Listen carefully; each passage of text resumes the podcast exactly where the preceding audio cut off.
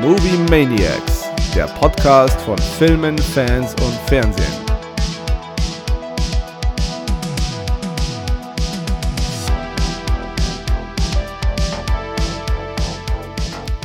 So, hallo ihr da draußen. Willkommen zu unserem äh, House of the Dragon Podcast oder zu unserer Coverage der Serie. Wir heißen euch heute wieder nicht zu zweit willkommen. Neben Gacko und mir ist uns wieder der liebe Bummel zugeschaltet. Servus Bummel. Hello. Und wir nehmen euch heute mit in die vierte Folge von House of the Dragon, King of the Narrow Sea.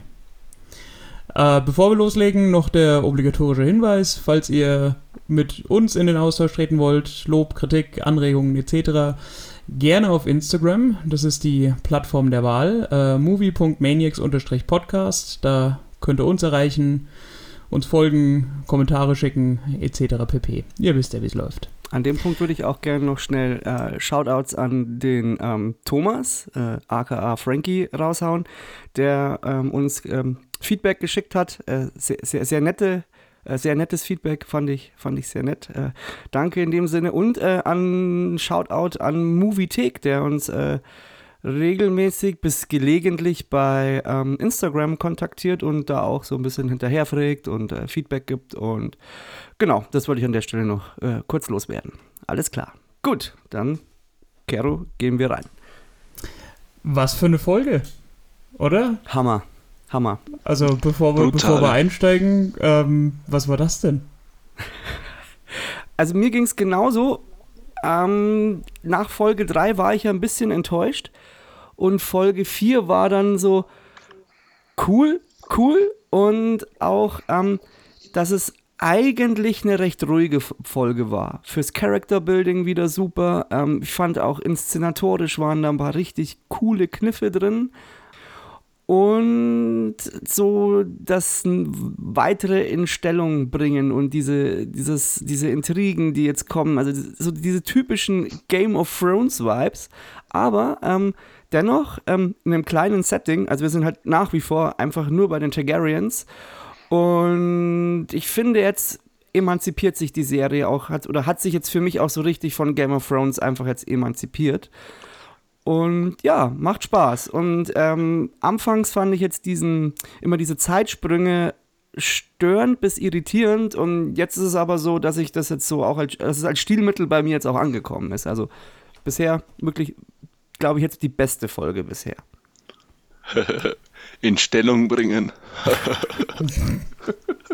Ja, auf der anderen Seite muss man ja auch sagen, ähm, die Zeitsprünge, also wir sind jetzt in Folge 4, das heißt, wir sind, wir haben quasi Halbzeit in der ersten Staffel und wir erleben die Schauspieler, also gerade Rhaenyra und Alicent, noch mit ihren jungen Darstellern. Weil wir wissen ja, dass äh, im Laufe der, der, der Serie oder im Laufe der ersten Staffel äh, wir auch noch quasi die älteren Versionen von ihnen kennenlernen werden. Ähm, und da bin ich auch gespannt, also wie sie das dann in den, in den kommenden Folgen, also äh, wann man das zum ersten Mal dann sieht und äh, wie sie das, wie sie es lösen. Ich bin da fast schon ein bisschen traurig, weil ich halt Millie Alcock so geil finde. Also als Darstellerin, die ist super, die bringt das so gut rüber und ah, ich finde auch ähm, die Emily Carey eigentlich auch richtig gut. Also die beiden jungen Darsteller finde ich echt super, das ist äh, mega. Ja, geht mir ganz genauso. Also, wenn es nach mir ginge, ich würde da auch, keine Ahnung, also ich, ich, von mir aus könnten sie auch einfach so weitermachen. Ich ja. bräuchte da gar kein, kein, kein Coming of Age mehr, in Anführungsstrichen. Ja, geht mir genauso. Gut. Ähm, ja, aber steigen wir doch ein. Ähm, die Folge beginnt auf äh, Storm's End. Wir sehen Rhaenyra im Thronsaal der Festung quasi sitzen und sehen, wie ihr die diversen Lords der, der Riverlands äh, ihre Aufwartungen machen. Äh, hat mit Sicherheit damit zu tun, dass äh, Viserys ihr ja versprochen hat, dass sie sich quasi ihren Gemahl selbst suchen darf und sie jetzt quasi auf Tour durchs, durchs Reich zieht und ähm, sich ja quasi mal anschaut, was, was, es, was die Lords so zu bieten haben. Wie fandet ihr die Szene? Wie fandet ihr auch so die Auseinandersetzung zwischen dem äh, Lord Bracken und, und dem, dem jungen Blackwood? Ja, also generell war natürlich die ganze Szene äh, schon mit einem gewissen Humor gestaltet. Also ich meine, du hast ähm, viele der Männer haben zu viele Winter gesehen oder zu wenige. Also so, glaube ich, kann man es ganz gut äh, umschreiben und generell ähm, auch dieses, diese Interaktion von äh, Rhaenyra mit dem Baratheon-Kerl, der die alle vorgestellt hat, also die Anwärter. Ähm, ich, ich war zu dem Zeitpunkt äh, bis zur Eskalation und auch danach absolut amüsiert äh, von der Szenerie generell. Ja. Wobei man. Mir ähnlich. Ja, nee, ähm, war also auch der, der Humor, dass der, also wie du schon sagst, es ist humorvoll angelegt, aber halt nicht, dass es irgendwie ins Slapstick-artig oder so abdriftet, sondern eigentlich auch so diese, so ein bisschen diese absurde Situation für Rhaenyra einfach äh, zeigt und sie dem Ganzen auch ziemlich genervt und aber auch amüsiert, amüsiert entgegentritt. Ähm, ich fand auch die Szene so cool, wo der Erste sich dann da irgendwie einfach mittendrin dann so rübergeht und erstmal hier ein Glas Wein einschenkt und das weg, weghaut und dann wieder weiterredet. Ähm, Im Großen und Ganzen cool, ist auch natürlich wieder fürs Character Building von der Rhaenyra wichtig. Und Achtung, Bummel, ich muss es leider wieder sagen, dein Lieblingswort, aber auch an dieser Stelle fand ich halt diesen, dass die dann, dass die beiden eine Auseinandersetzung haben und dass dann der Kleine den Großen doch noch absticht, etwas erzwungen. Aber das war doch witzig. Also weißt schon einfach generell, dass die Situation so dermaßen eskaliert. Ich meine, ob ich, ich, ich habe nicht damit gerechnet, dass der Kleine jetzt den Großen äh, äh, erdolcht oder ersticht, sondern eher andersrum. Ja, aber doch, da genau damit habe ich nämlich gerechnet, weil ich mir gedacht habe, sie machen das jetzt genauso, dass es Ja. eben so wirkt. Das, das ist halt, das ist, das ist aber wirklich nur den, bei den Gewalteinschüben ist das der einzige Kritikpunkt, den ich bisher an der Serie habe, dass das immer für mich zu konstruiert gewollt wirkt. Das hat sich bei Game of Thrones einfach immer in Anführungsstrichen natürlicher angefühlt. Und wenn da mal so eine Gewaltspitze war, dann hat die dich auch erstmal aus den Socken gehauen. Und das finde ich ist da einfach nicht so. Aber das ist jetzt äh, kleine Kritik. Es ist trotzdem Ja, okay. jetzt war eine kleine Szene. Und Ja. man muss jetzt mal auch sagen, äh, anscheinend auch Rhaenyra hat das Spektakel eigentlich ganz witzig gefunden. Ich meine, in, ähm, in Westeros ist eigentlich kein Antrag ohne mindestens einen toten äh, äh, Dothraki-Style äh, irgendwie ein guter Antrag, ne? Ja. Fair enough. Wo- Okay. Wobei man ja auch sagen muss, also was die Szene ja auch verdeutlicht, ist, dass Rhaenyra ja eigentlich auch noch so ein bisschen das politische Fingerspitzengefühl irgendwo fehlt, weil sie ist ja in dieser Situation nur deswegen, weil bisher ihr quasi sie keinem versprochen wurde oder sie quasi auch noch kein politisches Bündnis, also weder mit ihrem äh, 15 Jahre jüngeren Bruder noch mit äh, mit sonstigen Lords äh, eingegangen ist oder eingehen musste und ja sich, wie schon gesagt, das eigentlich selber aussuchen darf. Ja, sie Also ist da halt da ich- der, der Wildfang, der Unbeugsame. Und halt einfach, Genau. sie hat halt einfach keine Lust auf diese politischen Ränkelspiele und da mitzumachen. Und wird, wie du sagst, da auch nochmal sehr verdeutlicht, dass sie. Ich bin mir da nicht so ganz sicher, ob sie das Spiel nicht schon verstanden hat, aber halt einfach keine Lust drauf hat. Oder ob sie es halt einfach wirklich noch nicht ganz geblickt hat. Das ist. Aber gut, Ja, dafür Ich glaube, das ersteres. Wird, ja, ich glaube auch, dass sie es tatsächlich einfach noch nicht kann und noch nicht will. Ich meine, das dafür spricht ja auch noch so ein bisschen was, was dann im weiteren Verlauf von Genau. der Folge ähm, passiert. Also, dass sie quasi erstmal zu diesem politischen Denken und Handeln und äh, zu der Befähigung, auch wirklich Staatsgeschäfte wahrnehmen zu können, äh, dass er da erst noch reinwachsen muss. Ein heikeliger Teufel ist sie. So schaut's aus. Ein heikeliger Aufwand. Dann sagst doch bitte, wie es richtig heißt. Horkeliger Teufel. Gut. Ich möchte hier immerhin auch unsere nicht bayerische Zuhörerschaft äh, bedienen. Na gut. Was sowas haben wir. Na gut. Fair, fair enough, okay. Genau, wir gehen dann auf die äh, Reise zurück nach King's Landing, haben quasi diese kurze Zwischensequenz, diese Schifffahrt, wo ähm, Damon auf Caraxes ankommt und quasi so ein bisschen das, das Schiff buzzt, also so wie äh, Maverick in Top Gun, äh, der die, der die Vorbeiflugerlaubnis für den Tower quasi äh, haben möchte. Mhm. Ähm, und sind dann quasi zurück in King's Landing. Damon ist äh, sieg- und glorreich zurückgekehrt von der Schlacht auf den, auf den Stepstones und äh, berichtet quasi Viserys davon.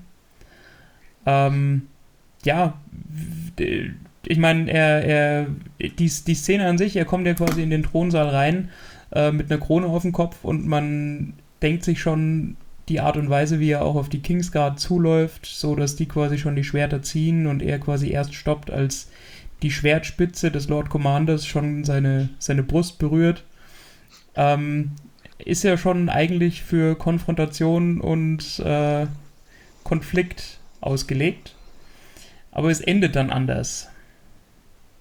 Also an der Stelle, ich habe mir die, die Szene zweimal hintereinander angeschaut, weil ich es auch schon vom Introducing her so cool fand, dass halt dieser ganze Thronsaal dann irgendwie schaut und wartet und du hörst halt nur die Schritte, wie sie immer näher kommen und du nicht genau weißt, was passiert jetzt genau und dann taucht halt äh, Damon auf mit der mit halt der Krone auf dem Kopf und wie du dann auch sagst. Und da finde ich auch, muss ich nochmal Matt Smith einfach äh, erwähnen, der, glaube ich, da echt gerade einen Riesenspaß in dieser Rolle hat und wirklich dieses, dieses so, dieses inbrünstige, mir ist alles egal und ihr könnt mir eh nichts, also wirklich auch, wirklich mit kleinsten mimischen Spielereien einfach rüberbringt. Aber ich finde auch, und gleich, und das ist auch das, was ich bei ihm so krass finde, weil auf der einen Seite ist der halt einfach so super krass unsympathisch, aber auf der einen Seite finde ich ihn halt faszinierend und cool. Und ich hatte ihn da ähm, in einem anderen Film gesehen, und zwar Last Night of Soho. Und da schafft er das auch ziemlich gut. Also da wirklich ähm, schauspielerisch echt top, was er da abliefert. Und auch das Ja, äh, hat er auch in Zwischenspiel Doctor mit Paddy Who- Considine. Ja, er hat ja auch in Doctor Who einfach schon gezeigt, dass er, was das angeht, doch recht üppig beschlagen ist, ja. Ja. Ähm, ja, Ja, also Äh. grundsätzlich Damon vom Zeitpunkt des Landeanflugs bis hin, also bis zu dem Zeitpunkt, wo er vor Viserys steht, ähm, zeigt er, wer er ist. Also er lässt so ein bisschen den Bad Boy natürlich raushängen, aber will auch gesehen werden. Und ich, ich habe so das Gefühl, er möchte oder er, er zeigt, ich könnte, wenn ich wollte, aber ich mach's nicht. Also Ja, es auch er, er, er, lässt, er, lässt die Muskeln, er lässt die Muskeln spielen. ja, er wirkt klar. auch immer so ein bisschen wie dieses, wie dieses pubertierende Kind, das eigentlich so diese Aufmerksamkeit sich wünscht und will und das immer so ein bisschen im, im, im Schatten des, äh, des älteren Bruders irgendwie aufwächst äh, und deswegen auch so ein bisschen diese Bestätigung sucht. Ähm, wie habt oder habt ihr, seht ihr da eine gewisse Deutung dahinter, dass er sich die Haare abgeschnitten hat? Soll das ein Statement sein oder ist das nur Zufall? Ich war zuerst entsetzt, ähm, Ja. aber nach, nach, also dachte mir, oh mein Gott, der schaut genauso scheiße aus wie ähm, Joffrey mit der Krone, aber dann, als die Krone unten war, ging es dann schon. Ja, ich dachte mir halt schnell auch dran so, gewöhnt. vielleicht ist es auch so diese bewusste Ab-Auflehnung gegen das, was die Targaryens ja ausmacht. Also dieses wallende, lange, goldene Haar, dass er halt wirklich bewusst sagt, nee, ich, äh, ich schneide es kurz und schaue, dass es etwas, dass es morgens im Bad einfach nicht so lange dauert. Mhm. Ähm, er nimmt dann die Krone ab, gibt sie Viserys äh, und sagt ja auch, äh, hier, es gibt nur, also du bist quasi so der, der, der einzige König, obwohl sie mich quasi mit dieser äh, Krone zum King of the Narrow Sea äh, ernannt haben. Macht ihm aber den Titel nicht streitig. Ähm, aber was er dann sagt, ist auch so ein bisschen äh, stereotypisch für ihn, wie er quasi den, den Thron und den Kampf um, um, um, um The Realm, also um das Reich halt einfach so ein bisschen ähm, sieht, dass er ihm halt den, den Hammer vom Crabfeeder hinhält und einfach nur sagt, also auf Englisch so, add this to the chair, also dass er den Thron Mhm. einfach als, als Stuhl bezeichnet, ähm, ist einfach auch bezeichnend für ihn. Ja, das haut ihm einfach so hin und ja, ja, hier für, hier für deinen Thron. Und ähm, da kommt auch immer noch diese ganze Ambivalenz in diesem Charakter durch. Ich kann, also ich, kann, konnte ihn am Ende der Folge auch immer noch nicht deuten, aber da ist es auch so. Er weiß, auf der einen Seite ist er halt doch dieser, Ja, er lässt seine Muskel spielen und, und, und, und eckt immer wieder an. Aber in den Momenten, wenn er dann mit seinem Bruder zusammen ist, ist er ja zum einen sehr unterwürfig und auch irgendwie so, das ist doch irgendwie innig. Und das ist so ständig so ein bisschen im Widerspruch. Da bin ich mir halt nie so sicher, ist es einfach, sind es einfach Brüderränkeleien? Will er eigentlich wirklich auf den Thron oder nicht? Wobei ich das persönlich für mich so ein bisschen ausschließe. Bis zu dem Zeitpunkt. Ähm, also er ist nach wie vor der für mich am wenigsten durchschaubare Charakter in dem ganzen Ensemble. Ja.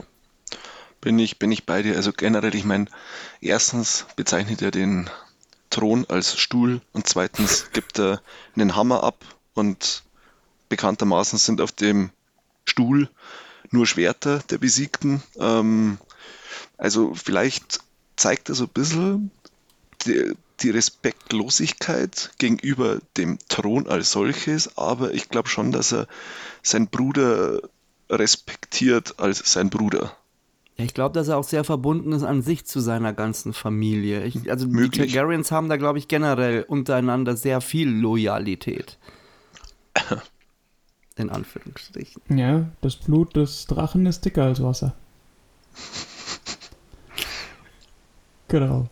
Ähm, dann sind wir quasi nach der erfolgreichen Wiedervereinigung und dem Jubel des Volkes oder der Versammelten im Thronsaal im königlichen Garten. Ähm, Viserys und Daemon scherzen auch miteinander. Wir haben dann die Szene, dass sie sich quasi über, über Alicent beide lustig machen. Also so Viserys so ein bisschen, um bei im, in der Gunst Daemons irgendwie zu punkten, habe ich so das Gefühl. Und dann auch die, naja, unwillkürliche Annäherung zwischen äh, Rhaenyra und Alicent, die zum ersten Mal, nachdem Alicent Königin geworden ist, also quasi zu ihrer Königin geworden ist, ähm, wieder so ein bisschen vertrauter wie Freundinnen miteinander reden und so ein bisschen ähm, die einfach Verständnis zeigen für die Situation der andere, vor allem aber auch Rhaenyra für die Situation Alicents, die ja auch sagt, ich will nicht in, in, in quasi deiner Situation sein und einfach nur dafür verantwortlich, äh, so viele Erben wie möglich in die Welt zu setzen. Ja. Genau, also auch charakterbildende Szene, wie ich finde. Ja, also du hast da so diesen, ja, wie du auch sagst, die, die Vertrautheit ist wieder da, sie zeigt dieses Verständnis. Es ist ja auch, sie versucht ja ihr in der Folge auch zu helfen. Und dann haben sie natürlich auch das Gespräch, wie, wie wütend ähm, Viserys eigentlich ist und sie ihr das Ganze erklärt. Und ich finde, dass das, dass sie sich da wieder annähern, ähm, einen ganz wichtigen Punkt, dass dann später, was dann passiert, dass das dann so eine Wirkung entfacht, weil du jetzt beide quasi wieder am selben Zeitpunkt hast und ab da gehen diese Charakter eine komplett getrennte Linie. Und das ist eine der großen Stärken der Folge, dass das wirklich sehr gut inszeniert worden ist. Äh, ja, sehe ich genauso. Ich habe also da es, nichts hinzuzufügen. äh, ver Äh, verdeutlicht. Gut, gut, gute Szene. Ähm, auch so, so die, diese, diese kurze, ja, ähm, wo im Endeffekt Alicent so ein bisschen an die Empathie von, ähm, von Danke äh, appelliert und sagt, hey, ich bin genau in der Situation, in der du im Endeffekt nicht sein willst und ich bin äh, ich bin es eventuell genauso unfreiwillig. Ich hatte noch nicht die Wahl. Ja, also es ist auch irgendwie gut, dass das, ähm, also ich finde es cool, dass es so auch thematisiert wird. Ähm, ist ja natürlich auch, wenn man es so nimmt, ein Thema, also vor allem sowas, äh, ich nenne es jetzt mal so die Unterdrückung der Frau und diese Instrumentalisierung ja natürlich auch nach wie vor irgendwie ein Thema ist. Und ich finde es da aber auch cool, wie sie es da in diese Geschichte einweben und auch so, dass einfach auch aus einem anderen Blickwinkel einfach betrachtet wird. Ähm, wie fandet ihr das dann mit, ähm, mit, mit, als sich dann das Gespräch mit Damon so ein bisschen ergibt? Hattet ihr da auch schon so, so gewisse äh, Vibes, dass da jetzt eventuell ein bisschen mehr sein könnte? Also in dem in der folgenden Szene, wo Rhaenyra und Damon dann unter dem Weirwood Tree sind und sie Ja, ihn und quasi er sich so ein Gläschen oder ein, einen Krug mit Wein einschenkt. Ja. Also, was sie auf jeden Fall gut machen, ist ja zu vermitteln, dass die beiden ähm, bis zu dem Zeitpunkt einfach ein sehr inniges und gutes Verhältnis zueinander haben. Ich meine, sie ziehen das ja auch konsequent durch, dass sie nur auf Valyrisch miteinander sprechen, Mhm. was bei den anderen Charakteren so ähm, ja nicht, nicht stattfindet, sondern das ist ja quasi wirklich deren Exklusivrecht. Ähm, sie dann auch so ein bisschen ihre Geschichte aufarbeiten und äh, Damon ja sagt, also er genießt quasi die Vorzüge, daheim zu sein. Ähm, wo Rhaenyra ja auch sagt, so wann hast du dich jemals, also in King's Landing oder in, in ähm, im Roten Bergfried äh, zu Hause gefühlt? Also wann hast du das jemals so wirklich als deine Heimat bezeichnet? Ähm, also wie gesagt, bis zu dem Zeitpunkt war es für mich noch einfach nur so ein, so ein inniges Verhältnis, dass sie halt quasi ähm, sich ihm eher äh, öffnen kann, als es quasi ihrem Vater gegenüber möglich ist. Ja, ich finde auch so ihn immer gleichzeitig, also er ist ja der Onkel, aber auch gleichzeitig irgendwie so der große Bruder. Und du kriegst halt so den Eindruck, dass er sie versteht und vielleicht auch sich selbst in ihr so ein bisschen drin sieht und deswegen auch irgendwie immer so versucht, ihr so ein bisschen Hilfestellung zu geben. Hm, so ein bisschen in ihr drin sieht er. Hm. Das ist als furchtbar. oh Mann. Ah, ja, das war schon eine gute Folge. Ja, Ähm. da. Das ist halt dann da so mein Eindruck, dass ähm, zumindest bis zu diesem. Und dann taucht da aber so das erste Mal, so finde ich, weil, also das Gespräch ist ja auch gut, was sie führen. Übrigens, ähm, im Deutschen übernehmen das auch die deutschen Synchronsprecher, sich auch valyrisch zu unterhalten. Ja, gut, das wäre ja auch Tinnef, wenn das nicht so wäre. Also, das wäre ja absurd. Ah ja, früher ist man da ab und zu in, in den O-Ton geswitcht, aber das ist schon sehr lange her. Hm. Ähm, und ja, und dann, aber dann kommen halt so diese, ja, man spürt, man merkt so ein bisschen, aber vielleicht ist da auch ein bisschen mehr im Gange, aber das ist nur noch so, so eventuell. Ja, ich meine, man, man merkt schon, man merkt schon Vibes, aber man ist sich nicht sicher. Genau, man Weil denkt die sich, ah beiden halt nee, doch- es ist weil- nicht so. weil die beiden halt doch wirklich, also so oder so, ne, weißt schon, es ist wie der irgendwie dein, dein, dein Cousin oder dein Bruder oder was weiß ich was, den du nicht oft siehst, aber immer wenn du ihn siehst, weißt du, du bist immer auf einer Wellenlänge. Genau. Ja, dieses So, grundsätzliche, den, den, den Grundstein dafür haben sie ja quasi in der ersten Folge schon gelegt, als Damon Ja. kommt und quasi darauf besteht, ihr dieses Amulett anzulegen, also diesen, diese Halskette, diese übrigens ja auch gut sichtbar im Thronsaal trägt, ähm, als, als Damon quasi als King of the Narrow Sea zurückkommt. Ja, und in Folge Ja. 2 kann ja Rhaenyra im Gegenzug Damon gut im Zaum halten und eigentlich Ja. ziemlich schnell die ganze Situation zur Deeskalation bringen. Genau. Und es ist bei den Targaryens ja jetzt auch nicht unheard of, dass da äh, auch innerhalb der Familie quasi Eheschließungen erfolgen. Ja. Mhm. Genau. Ähm, wir sind danach, äh, wird's, wird's mal wieder politisch. Wir sind im äh, kleinen Rat. Rhaenyra ist, äh, so habe ich es gesehen, auch Teil des Rates. Also sitzt zumindest da und schenkt keinen Wein mehr ein, sondern hat auch so eine Murmel auf dem Tisch liegen.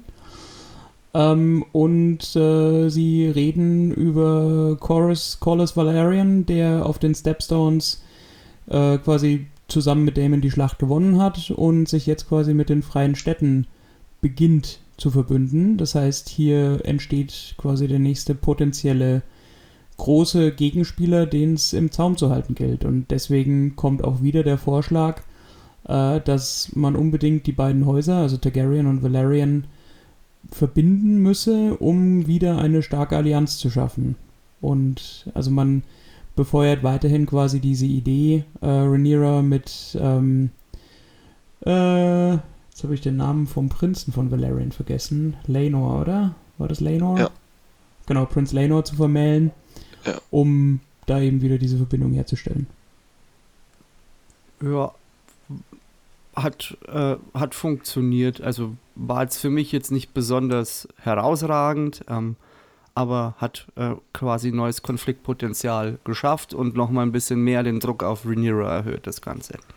Ja, und generell, dass der Vorschlag im Raum steht, natürlich auch ähm, den Druck auf Otto erhöht.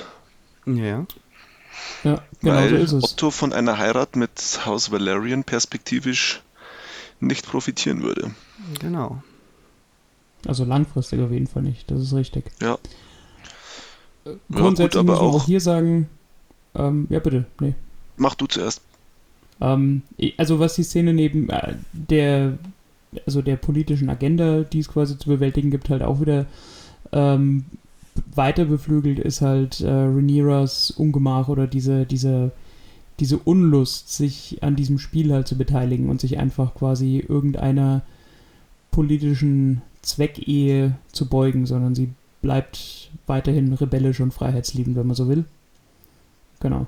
Ja, primär äh, kämpft sie ja in dem Sinne gegen ihren Vater, weil sie ja eigentlich immer noch der Meinung ist, dass er sie halt einfach abschieben will und verheizen will, was ja eigentlich auch absolut verständlich ist. Und wie gesagt, und das hat den Druck jetzt nochmal auf sie erhöht, aber es ja später dann noch zu einem klärenden Gespräch in Anführungsstrichen kommt. Genau. Wir sehen in der nächsten Szene, wie Rhaenyra quasi in ihr, auf dem Weg in ihr Schlafgemach ist. Dazwischen sehen wir noch kurz Alicent mit dem jungen Aegon. Nee, das ist gar nicht Aegon, mit, äh, ihrem, mit dem zweiten Kind. Also sie war in der dritten Folge noch schwanger, ist es jetzt nicht mehr und das Kind ist zur Welt gekommen. Ähm, und man sieht in der Szene so ein bisschen diese Tristesse, die sie als, äh, als Königin und Mutter äh, quasi bewältigen muss, weil wo in der ersten Folge noch ein halber Hofstaat um die schwangere Lady Emma oder Königin Emma äh, sich gekümmert hat, äh, ist sie in der Szene schon wirklich, also nicht nur äh, physisch allein gelassen, sondern man sieht auch in ihrem Blick und so wie die Szene aufgebaut ist, dass sie da sich wirklich wie in so einem, also die, die Mutterschaft und auch ihr Dasein als Königin quasi so ein bisschen wie in der, na, wie in der Gefangenschaft halt sieht. Ja, also wie du sagst, Tristesse trifft es da sehr gut und auch, also während sie das Kind so ähm, schaukelt und es ständig schreit und ihr Blick eigentlich auch, auch so gen, gen draußen ist und da beginnt halt, finde ich, diese, für mich jetzt auch in der, in der Folge der quasi zentrale Mittelteil, wie sich ähm, quasi von den Schlafgemächern der beiden aus die Geschichte ähm, der beiden so auseinanderentwickelt und diese Charaktere, die eigentlich befreundet sind, dann ähm, äh, quasi diese sich gegen, also inszenatorisch gegenüberstehen und du einfach siehst, welche, welche, welche Ausmaße und welche Belastungen das für die hat. Das fand ich halt, be beginnt da einfach und finde ich sehr, sehr, sehr stark inszenatorisch, auch von der Bildsprache und was da alles passiert. Ja, ich habe auch so ein bisschen mich erinnert gefühlt an dieses Doppelwerk von, äh, von Marquis de Sade mit äh, Juliette und Justine. Also man hat so diesen kompletten Gegenentwurf von Alicent und Rhaenyra. Die eine pflichtbewusst und tugendhaft, sieht sich aber immer nur äh, Kritik, Erniedrigung und Unwägbarkeiten ausgesetzt und die andere eigentlich so ein bisschen sprunghaft und, und, und sündig, wenn man so will. Mhm. Ähm, ist aber im Prinzip diejenige, die zumindest noch dafür belohnt wird, also die halt so diese ganzen Vorzüge genau. und, und, und, Freiheiten im Endeffekt dann Sie ist ja, also Alicent ist so die Unterwürfige, die das Spiel mitspielt, gut, die aber auch von beiden die ältere ist, also in dem Sinne auch halt etwas weiser, aber dadurch einfach ähm, sehr, sehr, sehr unglücklich ist und wie du auch sagst, und Rhaenyra jetzt im Endeffekt ähm, belohnt wird und im Endeffekt bei der Inszenierung ist es ja so, dass ja eigentlich beide dasselbe erleben, bloß aus komplett unterschiedlichen Blickwinkeln und auch dieses Gegenschneiden dann in diesen Szenen, dieses ständige, dieses, dieses unterstreicht und dann diese, diese, diesen Charakter, ja, nicht Charakterbruch, das ist das falsche Wort, aber einfach ähm, so zeigt, wie dieses Erleben der beiden in so komplett unterschiedliche Richtungen abdriftet und dann aber gegen Ende der Folge das dann quasi nochmal einen Turnaround nimmt. Also einfach super geil gemacht, aber da denke ich mal, werden wir jetzt eh ein bisschen genauer drauf einsteigen, was jetzt dann passiert. So ist es. Äh, Rhaenyra findet in ihrem Schlafzimmer normale, also im Vergleich zu ihren Kleidern normale Straßenkleidung von der, der ärmeren Bevölkerung und einen Brief und verlässt dann durch einen Geheimgang in ihrem Schlafzimmer quasi äh, das Schloss und trifft sich mit Damon, der genauso vermummt in einem äh, ja, abge, in so einem so ein bisschen äh, verlotterten äh, Umhang sich dann mit ihr quasi in dieses, in dieses Mardi Gras der, des einfachen Volkes äh, stürzt und sie sich quasi so ein bisschen auf die, ja, was ist das, das Amüsiermeile, so die Street of Silks äh, begibt, um so ein bisschen das, das normale Die Leben Winkelgasse meinst du? ja, genau. Ja, Um äh, äh, das, normale, das normale Leben des, äh, der, der, der kleinen Leute Die. Reeperbahn vor King's Landing einfach. Ja, da muss ich, also da, da musste ich, also einmal, weil mir da schon eingefallen ist, ja, Winkelgasse, also die Harry Potter-Referenz, wo er sehr, sehr undeutlich spricht und dann auch dieser Geheimgang, der ungefähr so ausgeleuchtet war wie der Weg vom Karlsplatz zum Marienplatz in München. Das war komplett ausgeleuchtet. Also jeder Mensch könnte diesen Weg Ja. gehen und steht dann einfach in der Prinzessin oder Königin oder was auch immer ihrem Schlafgemach. Ja. Da musste ich wirklich lachen, aber ist jetzt nicht so, dass ich, oh mein Gott, das ist so ein Fail. Es war lustig. Nee, war cool. Ähm, dann auch da drin wieder so dieses The Theaterspiel, ähm, dem Rhaenyra, mit dem Rhaenyra dann äh, konfrontiert wird. Generell fand ich, ähm, dass die ganze Inszenierung da auch sich tonal etwas abgehoben hat vom, vom, vom Rest der Serie. Ich kann euch das nicht ganz genau ausmachen. Es liegt zum einen an der, an der Musik, die da eingesetzt wird, aber ich finde generell auch für, für Game of Thrones Verhältnisse fand ich, war das fast schon, wie der Kero schon sagt, so Mardi Gras mäßig. Also es hat gepasst, aber hat sich irgendwie abgehoben. Ja, sie haben ganz bewusst so Szenen eingestreut, die du sonst aus der, aus der Bild- und Tonsprache von House of the Dragon einfach nicht kennst und die du auch aus Game of Thrones nicht kennst, sondern wirklich solche effekthascherischen äh, Zeitlupenaufnahmen, also von diesem äh, Pyromagier und dieser äh, Hexe, die quasi so sagt, so ja, ich kann dir quasi deine Zukunft voraussagen oder äh, willst du erfahren, wie du, wie du sterben wirst. Also, dass sie das Ganze wirklich aufbauen, diesen Weg durch diese ähm, Seidenstraße letztendlich, äh, wie so eine Offenbarung für Rhaenyra, die wirklich in so eine Welt eintaucht, die ihr komplett unbekannt war. Und ähm, das hat schon fast so ein bisschen, also woran mich das erinnert hat, ist äh, tatsächlich Aladdin, wo Prinzessin Jasmin quasi vermummt den Palast verlässt und äh, sich dann da durch die, durch die Straßen schlägt mit ihm. Ja, das stimmt und halt auch sehr, ja, auch alles halt sehr bildgewaltig und da wird ja auch nicht viel gesprochen, finde ich, sondern da wirken auch einfach ganz viel diese Bilder und es ist, äh, und es zieht dich auch richtig schön mit rein. Es ist, geht zwar teilweise auch halt da dreckig zu, aber ich finde nie zu dreckig. Also es war immer, das war fast schon eine sehr kunstvolle Inszenierung von dem Ganzen. Also auch die, war so- die, Orgie in dem, ähm, in dem Freudenhaus. So ein bisschen, so ein bisschen Fantasy-Mittelalter-Marktmäßig, wo jeder wahrscheinlich schon mal irgendwann in seinem Leben war. Und habt ihr, habt ihr auch den Toten unter dem äh, Seil gespottet? Oh, nee, wäre jetzt mir nicht aufgefallen. Nicht aktiv, müsste ich nochmal schauen. Okay. Der Tote unter dem Seil. Was er Ja, ansonsten. Ja, bitte, fürs, fürs aus. Also ich Ja. habe jetzt, hab jetzt gerade auch nicht im Kopf, was du meinst. Nee, passt, bitte mach du, Kero. Ähm, was ich noch, also was, was du schon sagst, Gakko, ähm, die, die Inszenierung in der Szene macht's ja. Äh, ich finde es auch gut, äh, diese Parallelität, die halt einfach dargestellt wird, dass sie immer wieder dann auch zurückschneiden, weil während quasi Rhaenyra und Damon durch die äh, Gasse ziehen und da halt quasi das erleben, was sie halt erleben, ähm, findet, also ist im Schloss halt Viserys quasi in der Badewanne und man sieht dann quasi, wie sich so die Krankheit weiter Bahn bricht und er so, ja, langsam vor sich hin fault. Ähm, und äh, Lady Alice oder Queen Alicent, die sich dann quasi, also die die eigentlichen Bediensteten wegschickt und sich dann selber um den König kümmert und so seine, seine Wunden reinigt und äh, halt einfach ihre Pflicht tut.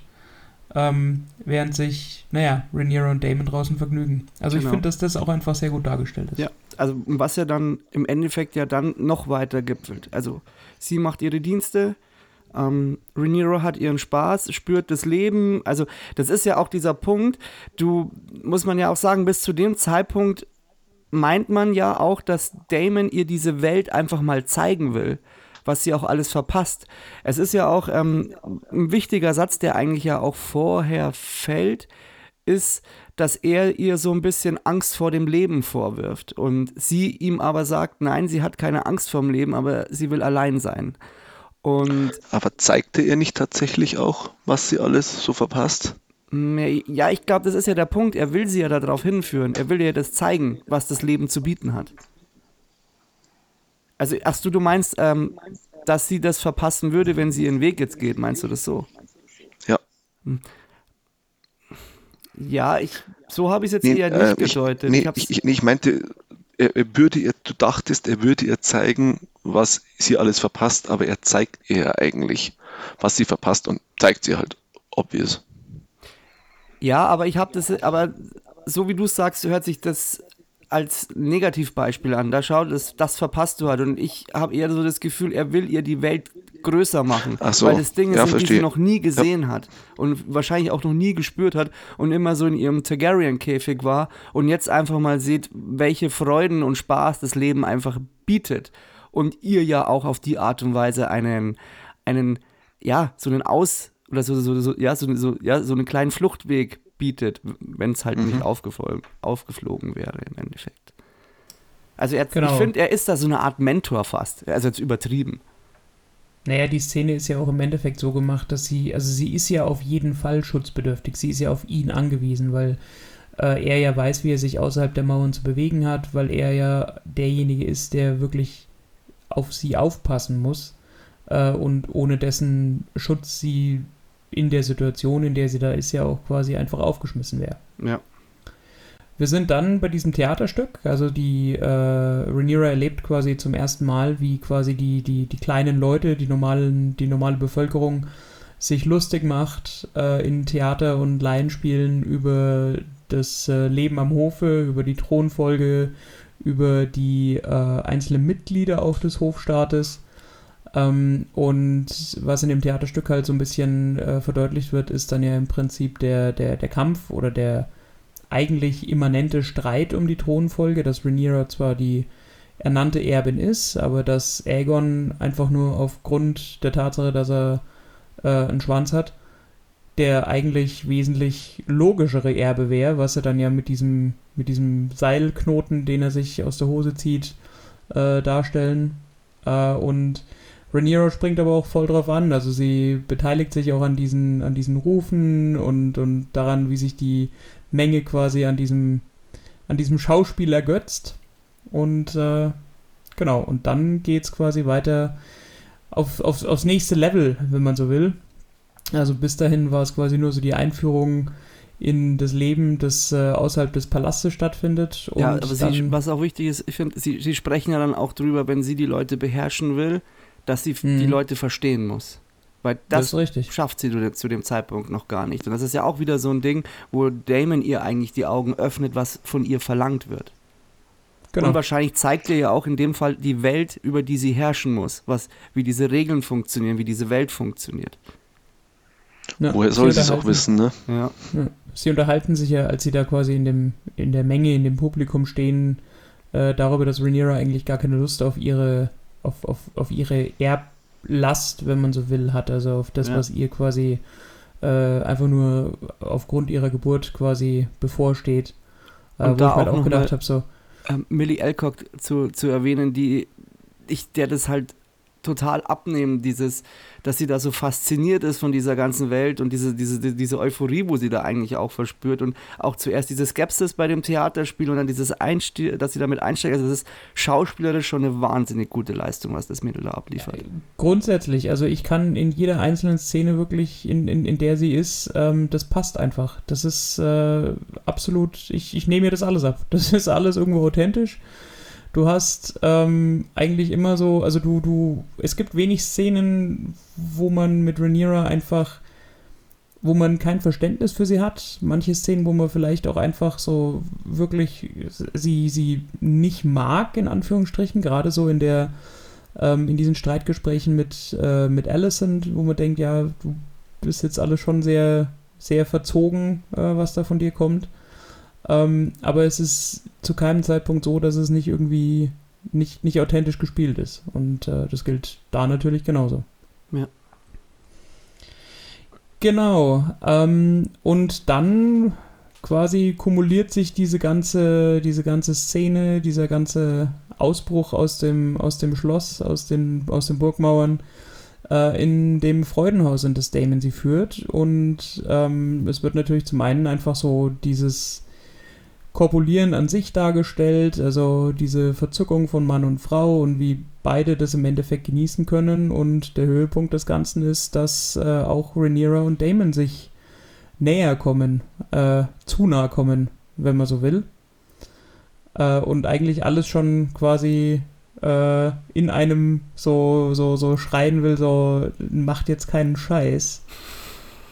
Ja. Ähm, bis Damon dann letztendlich das Ganze äh, abbricht, so gerade noch rechtzeitig, wenn man so will, und äh, verschwindet.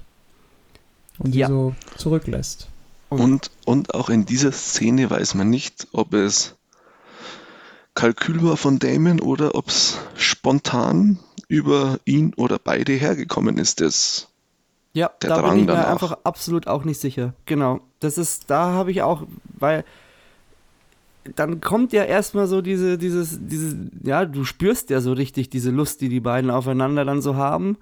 Beziehungsweise sie erst noch gar nicht so genau weiß, ah, was, was passiert jetzt da? Soll ich, soll ich nicht? Und dann steigt sie ja doch drauf ein und dann ist ja sie eigentlich eher die treibende Kraft und er sich eher so ein bisschen zurückzieht, bis er halt dann irgendwann so gegen diese Wand schlägt und äh, ja, und dann halt abhaut. Und da sind wir ja wieder auch an diesem inszenatorischen ähm, Stil, dass ja dann wieder zu Alicent rüber geswitcht wird, immer in diesen Szenen. Die springen ja so hin und her. Und dass ja ähm, dann so eine Zofe geschickt wird und das heißt, der, der, der König äh, verlangt nach ihnen, tut mir leid. Und sie, oh, es ist ja schon recht spät. Ich überrascht war, dass diese Haare so 1A gemacht waren, wenn sie eigentlich schon schlafen wollte. Ja, und du ja dann quasi dann den Geschlechtsakt mit ähm, Viserys siehst, den sie augenscheinlich überhaupt nicht genießt. Er aber, und du siehst halt dann auch da diese, diese, diese, diese, die ganze Fäulnis, die er halt am Körper hat und sie so ein bisschen angewidert ist, aber er in diesem Moment aber nicht als äh, dieser Lüstling an sich dargestellt wird. Er fragt sie ja dann auch, ob alles mit ihr in Ordnung ist. Also er interessiert sich ja für sie. Und aber da hast du halt dann wirklich so eins zu eins Rhaenyra, die wirklich jetzt äh, sich der Obsession hingibt und da wirklich äh, ihr, ihren, ihren größten Spaß im Sündenfall hat und die eigentlich fromme Alicent ähm, da in einer wirklich äh, nicht so schönen Situation dasteckt. Und das Ja, so, wobei man ja auch, wobei man ja auch sagen muss, so die, die wirklich größte Freude hat Rhaenyra da ja auch noch nicht. Also Das stimmt, für, stimmt, für, ja. für Damon ist es ja im Prinzip, also für ihn ist es einfach so diese, diese, diese Lust, die er verspürt. Und für Rhaenyra ist es ja im Prinzip eher die Neugier, die sie quasi in das diese, Abenteuer. genau, Ja. Wobei, die sie in die Situation treibt. sind wir auch an dem Punkt, vielleicht wollte aber auch genau das bei ihr so ein bisschen so, da, da bin ich mir halt nicht sicher, ob er vielleicht auch nicht das in ihr auslösen wollte, weil sie ist ja, glaube ich, bis zu dem Zeitpunkt, ja, sie ist ja bis zu dem Zeitpunkt ja auch noch unbefleckt. Vielleicht wollte er sie da auch so ein bisschen anheizen. Einfach das jetzt mal so.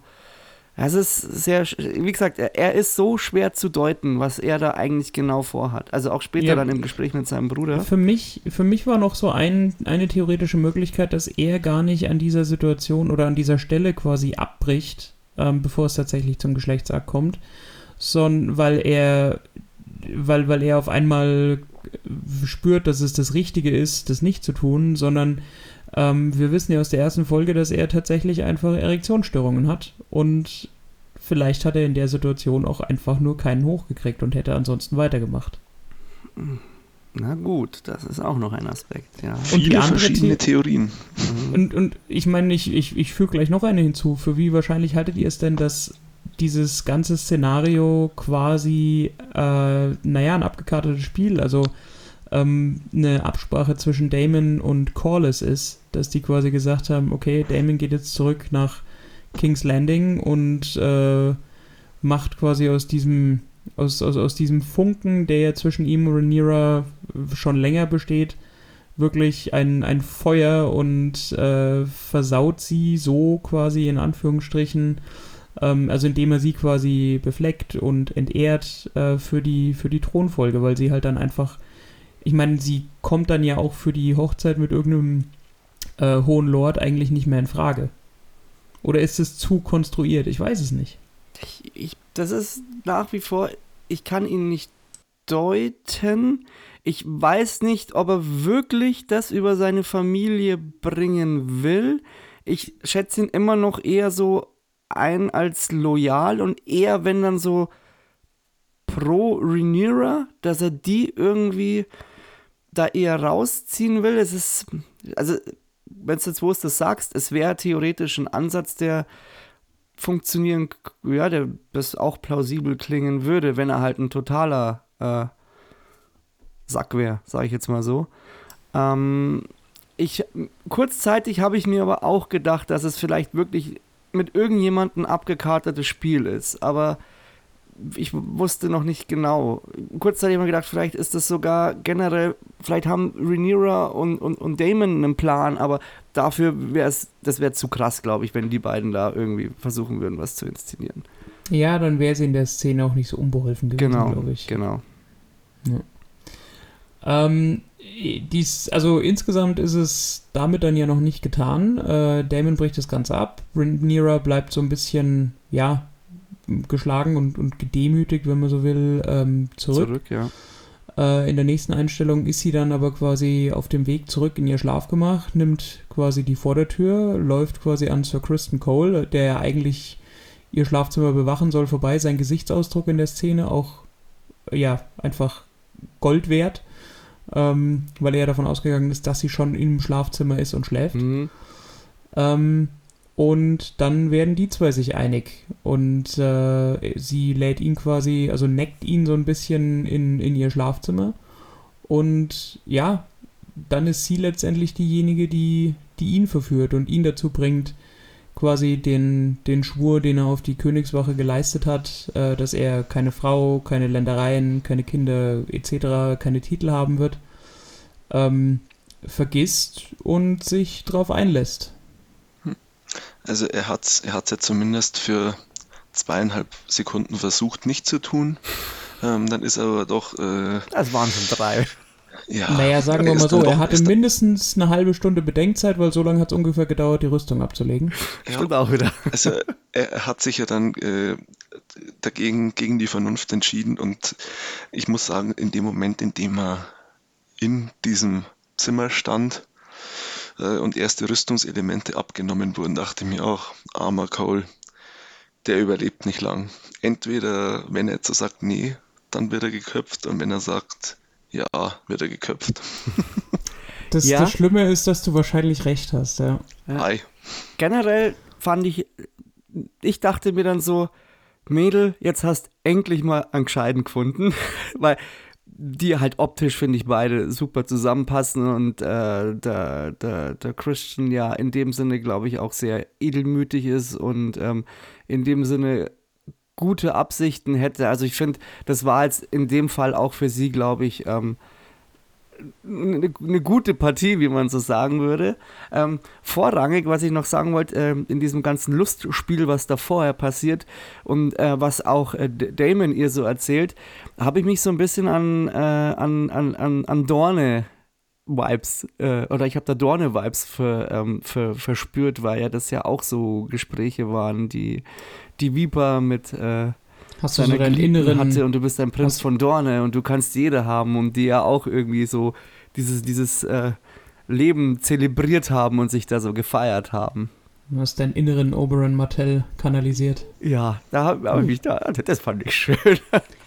Also, ich meine, für mich war da so ein bisschen die, die äh, Analogie zwischen Rhaenyra und Christian äh, eher zu Arya und Gendry, weil du ja auch diesen ungeschliffenen Diamanten von niederer Herkunft oder niederer Geburt hast, der aber eigentlich tugendhaft ist und, und ja, so wie es aussieht, ehrenhaft ist und dass die Liebesgeschichte zwischen den beiden nicht erzwungen und nicht organisiert oder kalkuliert ist, sondern dass es wirklich, naja, authentische Liebe ist, was er dann Ja. ja in der folgenden Szene auch relativ gut zur Schau stellen, wie ich finde. Und ja, war auch, wenn du es so nimmst, innerhalb von ein paar Minuten hast, hast du dann eigentlich drei verschiedene Inszenierungen äh, von dem Coitus gehabt. Von absolut äh, orgienlastig, frivol ausufernd zu halt eher demütigend zu wirklich jetzt Zu, in nach dem 20 Fall Jahren Ehe.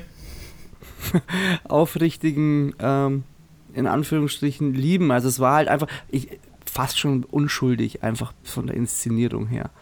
Und äh, was man aber noch erwähnen müsste, ähm, dass vorher, ähm, bevor das passiert, ähm, beide beobachtet wurden von einem kleinen Spitzel, von einem Grippe quasi.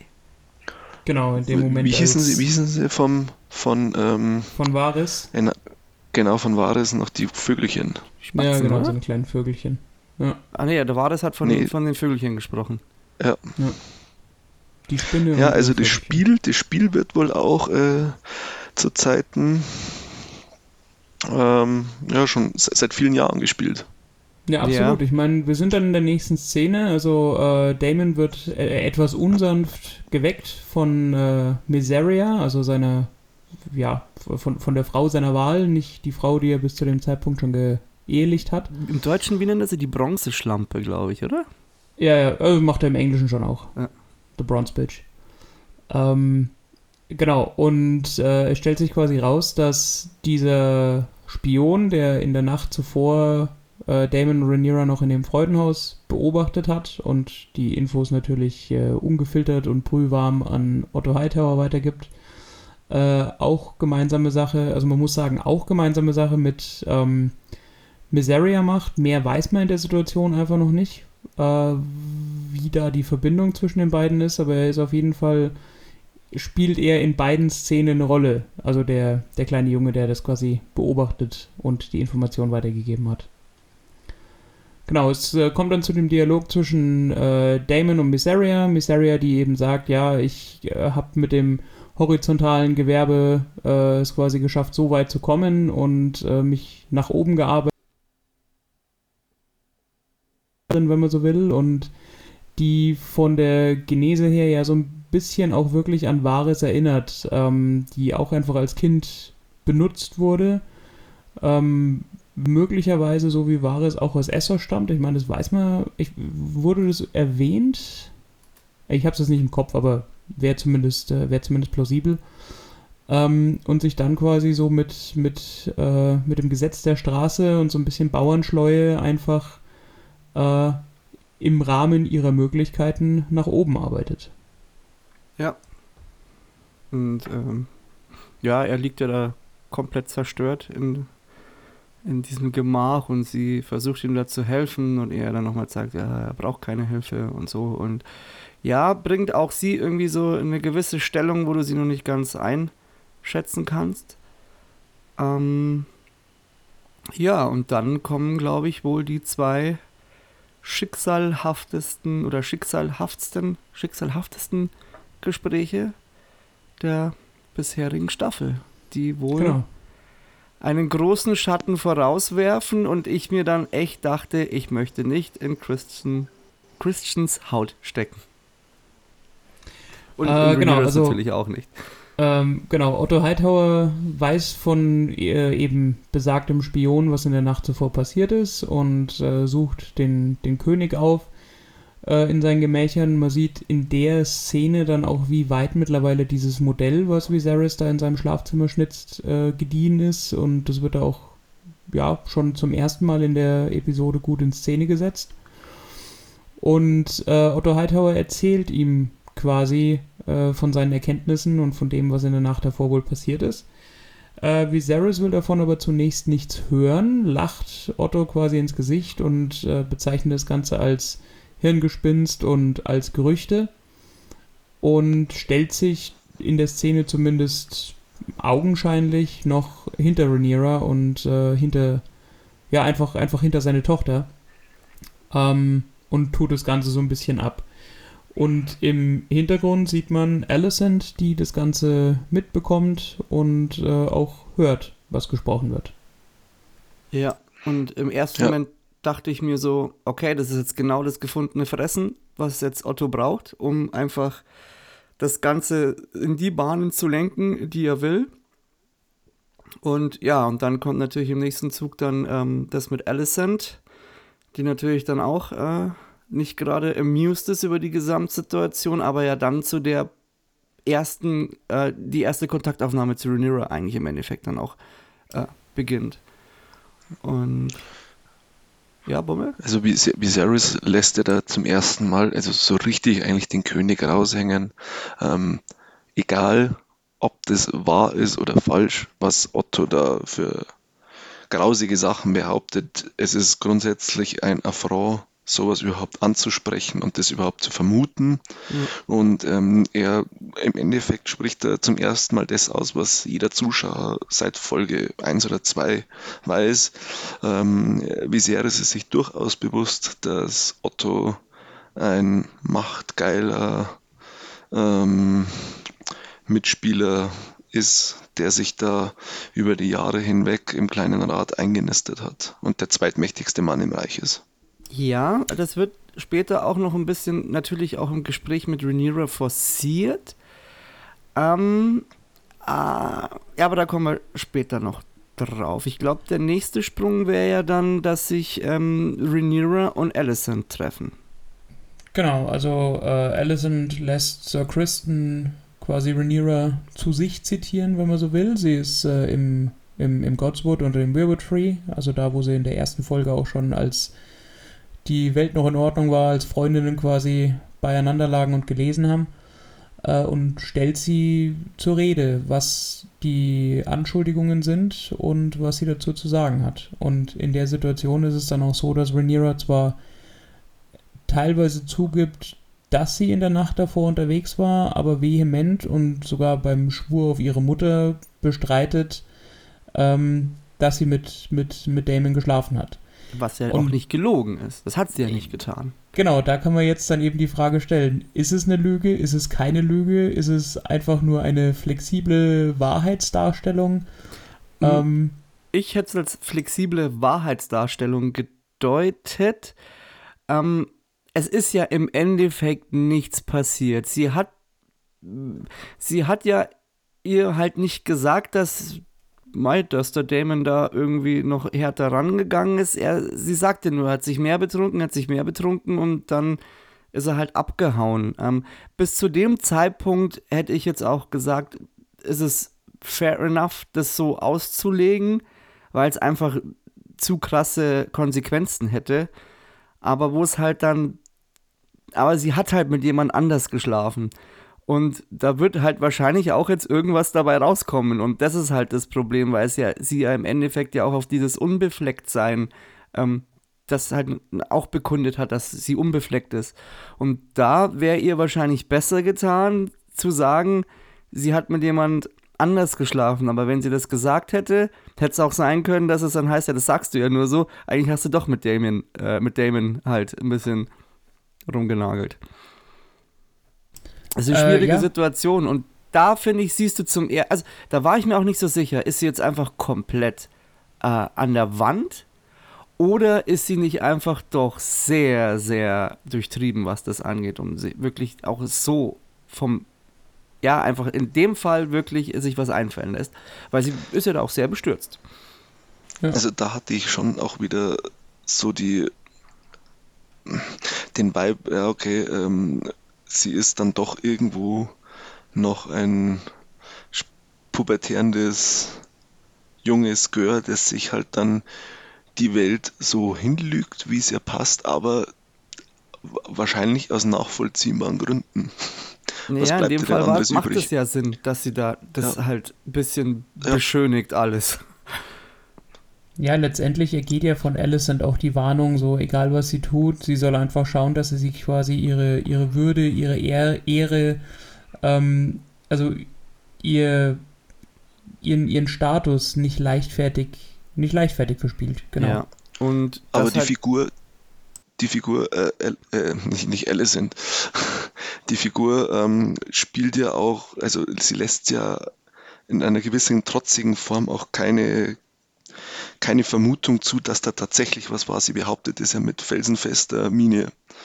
Und ja, naja, felsenfest, also sie ist schon sehr angegriffen, mit Tränen in den Augen, also so, so ganz abgekocht ist in der Szene nicht. Also ja, aber da bin ich mir nicht Gefühl so sicher, ob es nicht halt einfach gespielt ist, weil sie Na, halt genau weiß, welche Hebel Mhm. sie jetzt betätigen muss. Mhm. Also ich Ja. bin immer hin und her gerissen in der Szene, ob sie nicht einfach total dreist sich jetzt einfach äh, ihren eigenen Hintern rettet oder ob sie und halt natürlich auch der Konsequenzen bewusst ist oder halt einfach doch überfordert ist mit dem Ganzen. Aber ich bin jetzt eher so auf dem zweiten Punkt, weil sie schon eher immer recht tough gewirkt hat und wusste, was sie will und was sie nicht will, dass sie in dem Fall ähm, auch ähm, genau weiß, wie sie Alicent gegenübertreten muss. Sie sie nicht ganz belügt, aber halt einen entscheidenden Teil weglässt und du damit einfach den Grundstein gelegt hast für diese Fehde und den Downfall der ihrer Freundschaft.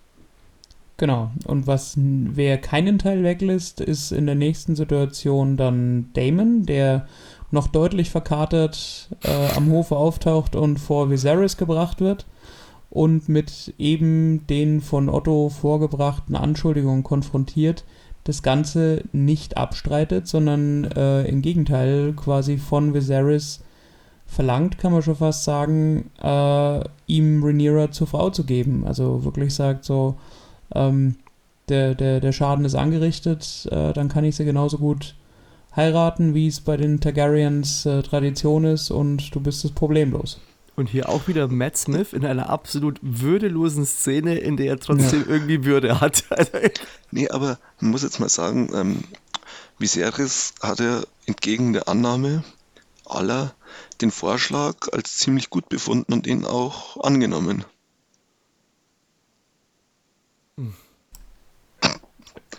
Ja, nee, Ja, ja, genau, deswegen, genau deswegen hat er ihn ja dann auch vom Hof verbannt und diesmal Genau. wirklich mit Nachdruck gesagt, so, hier jetzt aber scheißegal, wohin du gehst, ob du zurück quasi äh, in, in, in, ins Vale gehst zu deiner eigentlichen Frau oder was auch immer, aber er, er sagt ja auch, also, äh, you're not a conqueror, you're a plague ähm, und äh, er will ihn quasi einfach loshaben vom Hof. ja, aber da auch wieder, warum, er sagt ihm ja nicht die Wahrheit. Er sagt ja einfach, ja, ist halt, er, also er, er verneint es nicht und lässt es halt im Raum stehen.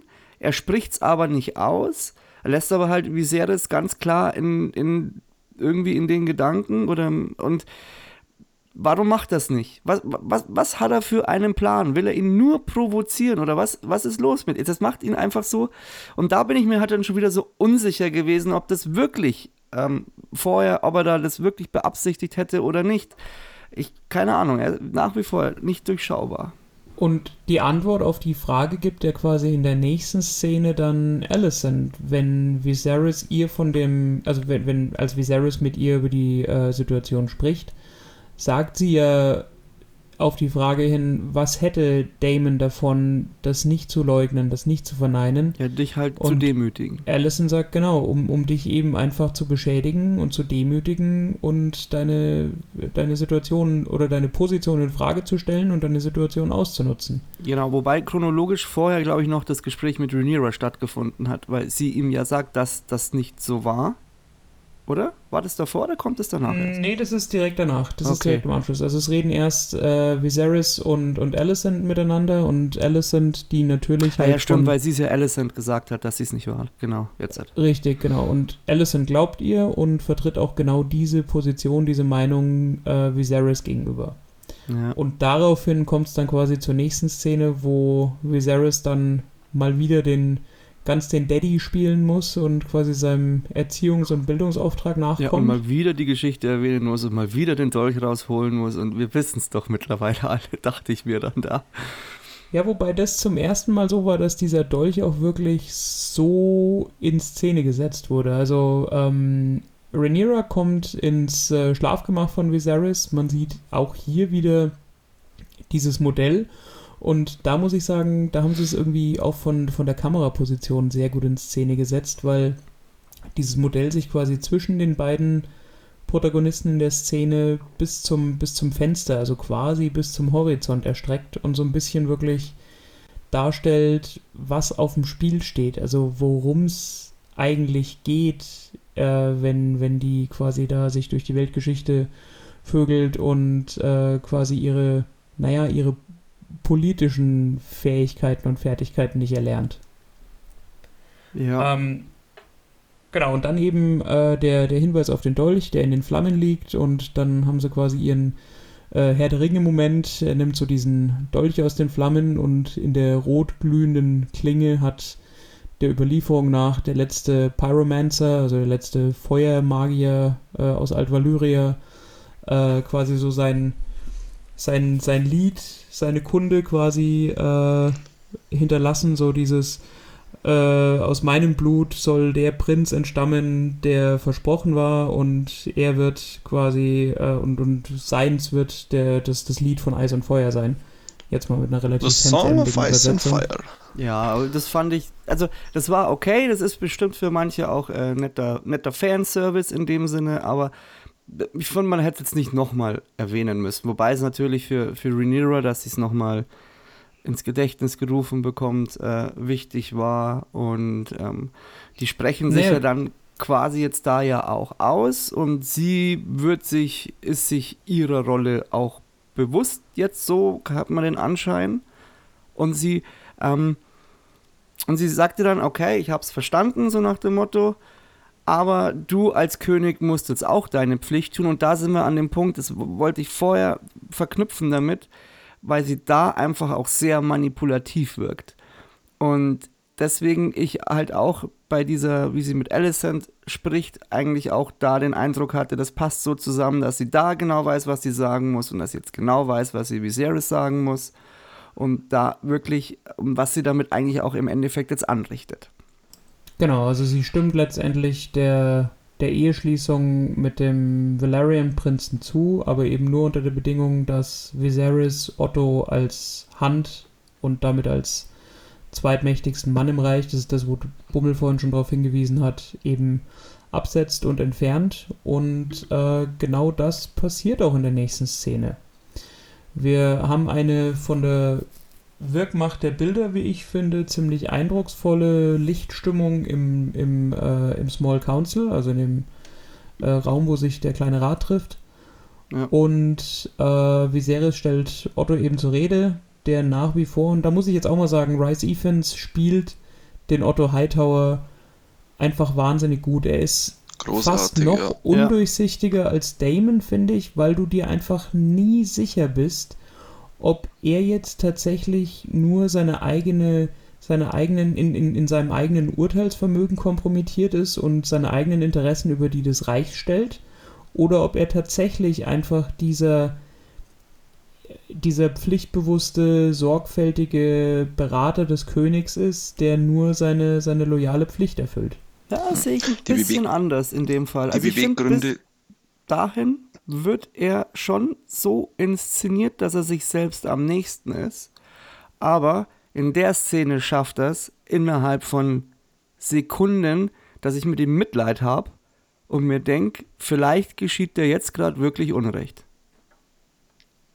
Ja, genau das ist die Frage und ich bin mir da eben nicht ganz sicher. die Also Szene Beweggründe, die Beweggründe ersch- äh, sind halt immer noch absolut unklar. Also vielleicht, vielleicht kann auch sein, dass Otto aus den richtigen Gründen möchte, dass Viserys, weil er findet, dass er ein schwacher oder scheiß König ist, ähm, nicht weiter. Und er denkt, er kann das. Oder vielleicht ist er auch einfach nur machtgehungrig, machtgeil, möchte seine Stellung sichern, möchte seine die Stellung seiner Familie oder seines Hauses sichern. Also ich finde es noch völlig offen und ich war da absolut beim Gaku, obwohl er äh, eigentlich unsympathisch wirkt. Ich hatte da echt schnell Mitleid mit der Figur.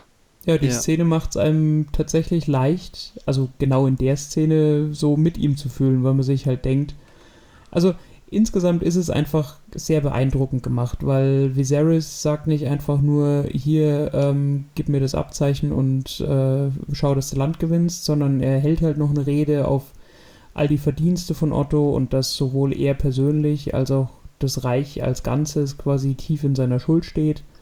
Äh, aber dass er halt schon auch in Frage stellt, wie dann Otto quasi zur Macht gekommen ist, noch unter seinem Vater Jaehaerys, der dann komischerweise fünf Tage danach äh, an an äh, einer Blinddarmentzündung stirbt ähm, und Otto quasi wirklich von einem normalen Mitglied am Hofe zum zweitmächtigsten Mann im Reich wird. Und ähm, ja, auch das nicht so ganz ohne Intrigen, ohne dass man das Ganze lanciert, äh, erfolgen kann. Also es wird schon auch Raum für Spekulation geschaffen. Das auf jeden Fall. Ähm, und es klingt dann auch alles sehr einleuchtend, aber ich finde halt diese Reaktion von Otto wirkt nicht wie die von jemandem, der sonderlich gut ist im Intrigenspinnen, weil du musst ja dann auch abgebrüht sein.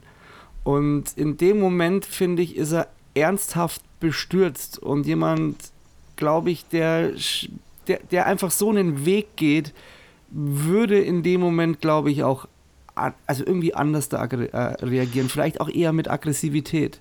Und er ist einfach nur bestürzt. Hm. Hatte man, hatte man einen Ned Stark-Moment mit Otto Hightower? Er ist, er ist quasi einem inzestiösen Fall auf der Spur, legt den, dem König offen und verliert dadurch seine Macht. Mhm. Naja, mit dem, Unterschied, mit dem Unterschied, dass Ned Stark halt grundsätzlich ein Sympathieträger war und das ja. kann man von Otto ja, Hightower ja, jetzt nicht unbedingt. Ich sage, Moment, ein Ned Stark-Moment. Ja. ja. Ich habe ich hätte mich jetzt auch nicht, also ich dachte im ersten Moment, okay, wie sehr es, du bist jetzt da alleine mit Otto. Also ganz am Anfang, wie er ihm erklärt hat, so, pass auf, das ist jetzt Sache, das ist Phase, Freundchen. Und dann dachte ich mir, ihr seid beide da allein, du hast ein bisschen die Seuche, jetzt konfrontierst du ihn mit allem mich würde es jetzt nicht wundern, wenn der Otto nicht vielleicht irgendwas jetzt gleich äh, gegen dich unternimmt, aber war halt dann im Endeffekt nicht so. Und damit ist die Szene ja generell, also mit, mit seinem Bestürztsein und mit dem, dass er geht und sich dem Ganzen fügt, meint man ja jetzt auch im ersten Moment, okay, das schlimmste Unheil ist ja jetzt eigentlich abgewandt, aber dann kommt halt noch dieser kleine oder was heißt dieser kleine Gamechanger ins Spiel in dieser Schlussszene, ich gedacht habe, okay, das wird jetzt ein ganz übles Ende nehmen und ich will jetzt gar nicht wissen, wie groß der Zeitsprung jetzt zur Folge 5 werden wird. Genau, der Zeitsprung wird vielleicht äh, relativ groß werden, der Eisprung eher nicht so. Die letzte Szene ist nämlich die, in der Rhaenyra quasi in ihrem Schlafgemach sitzt und der Meister zu ihr kommt und ihr den den Mondtee bringt, also so quasi die, die Kamille danach. Ähm, und noch sagt, so, das wird dich quasi von allen unerwünschten Konsequenzen äh, befreien, was auch immer letzte Nacht passiert ist. Was ja auch bedeutet, dass Viserys ihr nicht traut. Weil er weiß ja nichts davon, dass sie tatsächlich äh, sich mit, mit, mit Kristen vergnügt hat. Ähm, aber glaubt eben beiden auch noch nicht so ganz, also Rhaenyra und Damon, dass sie eben nicht das Vergnügen zusammen hatten und lässt ihr deswegen quasi diesen, dieses Abtreibungsgebräu äh, bringen. Man sieht in der Szene nicht, ob sie es trinkt. Äh, es endet einfach nur die Episode damit, dass sie einigermaßen erschüttert und wirklich bis ins Mark getroffen auf äh, diesem Kanapee sitzt und dann quasi so über die Kamera ins Leere starrt. Also da dieser, dieses Getränk im Endeffekt, allein das, da können wir wahrscheinlich 100 Seiten äh, spekulieren, von wem das Getränk kommt und was drin ist. Man weiß es nicht. Nee, das ist äh, tatsächlich, also das wird auch genannt. Das äh, nennt sich Mondtee und ist quasi. Ja, ja das, das, das sagt der Meister, aber man weiß es ja nicht, was tatsächlich drin ist. Ach so, ja, das also dachte in, ich mir welche Richtung auch, spekulierst du? Ob jetzt da eine Vergiftung stattfinden wird, dachte ich mir ganz am Anfang, aber ja, so wie der Bummels auch sagt, er kann es sagen, dann ist auch die Frage, von wem kommt es wirklich und äh, ja, ähm, ja, Bummels. Vielleicht ist es auch nur, vielleicht ist es auch nur ein Kamillentee und äh, man will sie in Sicherheit wiegen und dann kriegt sie doch, äh, wird sie doch schwanger. Ja, es Oder muss ja auf jeden Fall da jetzt irgendwas passieren, dass auf jeden Fall rauskommt, dass äh, sie gelogen hat, zumindest was äh, den Koitus angeht. Weil hm. das, das, jetzt ist ja dieser Grundstein gelegt für dieses große Zerwürfnis, weil im Endeffekt die Hightower-Familie quasi jetzt zerstört ist, in Anführungsstrichen. Und Alicent muss ja in dem Sinne, es muss, es wird, es kommt ja irgendwann zu dieser Fehde zwischen diesen, zwischen diesen beiden. Und jetzt ist halt die Frage, ob, ob sich mit diesem Mittel, mit diesem, äh, mit dieser Anti-Tag, äh, also mit der Anti-Baby-Nachpille in Anführungsstrichen oder Tee, ähm, ob man da auch quasi damit beweisen könnte, dass sie, gut, im Endeffekt müssten sie wahrscheinlich irgendwie gynäkologisch nachschauen, aber wäre wahrscheinlich das Einfachste, oder ob man mit diesem Tee einfach sehen würde, wenn sie wirklich Geschlechtsverkehr gehabt hat, oder ob der einfach das nur abtötet, das weiß ich jetzt einfach nicht. Ja, ich glaube, soweit, also ich, ich würde die Spekulation soweit gar nicht treiben. Für mich ist es, also die, die äh, Bedeutung der Szene ist einfach, dass obwohl Viserys und Rhaenyra drüber gesprochen haben, Ja, ihr nicht traut. sie, Ja. Genau, das, also es geht um diesen, diesen Vertrauensbruch, der dadurch immanent wird. Ähm, dass in dem Gebräu noch irgendwas anderes drin ist oder dass das irgendeinem anderen Zweck dient, quasi, als einfach nur die potenzielle Schwangerschaft zu beenden. Ähm, also das hätte ich zumindest in der, in der Szene jetzt nicht reingedeutet. Ja. War auch da zum ersten Mal, dass ich ähm, mir den Abspann wieder angeschaut habe und mir so wie früher bei Game of Thrones gedacht habe, what the fuck? Was passiert als nächstes? Genau, ja, was passiert denn als nächstes? Ich meine, wir haben jetzt die, die Folge wirklich haarklein äh, zerlegt, aber was die Folge wirklich ausmacht, ist so die, die, die Macht der Bilder, das, was quasi so zwischen den Protagonisten passiert, weil du hast sehr, sehr viel, was quasi immer zwischen zwei, zwei handelnden Personen ausgemacht wird, also sehr viel im, im Dialog letztendlich. Und ähm, das ist alles einfach sehr beeindruckend und sehr intensiv dargestellt.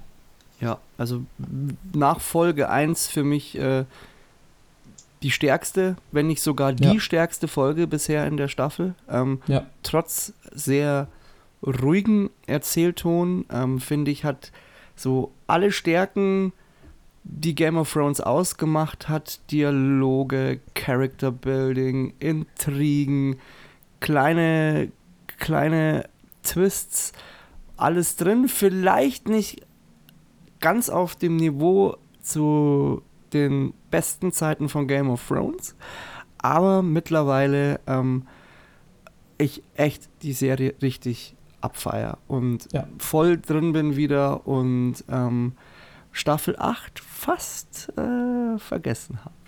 Also ich bin auch, fast.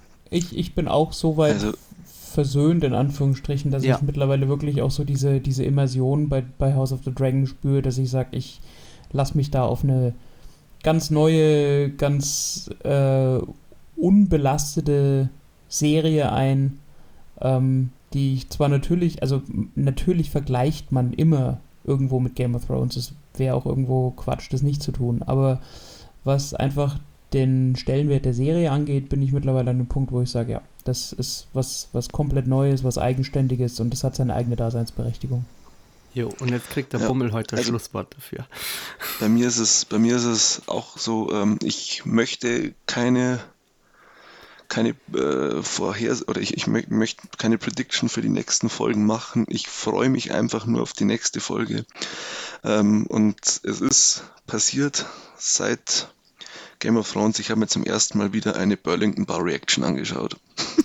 Oh, Nach der letzten stimmt. Folge. Stimmt, da bin Ja. ich, gibt's das wieder, da bin ich noch gar, das, Ja, das oh gibt's ja, da wieder. muss ich, da muss Gero, ich, wir, das mache haben, ich, wir haben sehr oft drüber geschrieben. Irgend, irgendwann fahren wir da mal hin.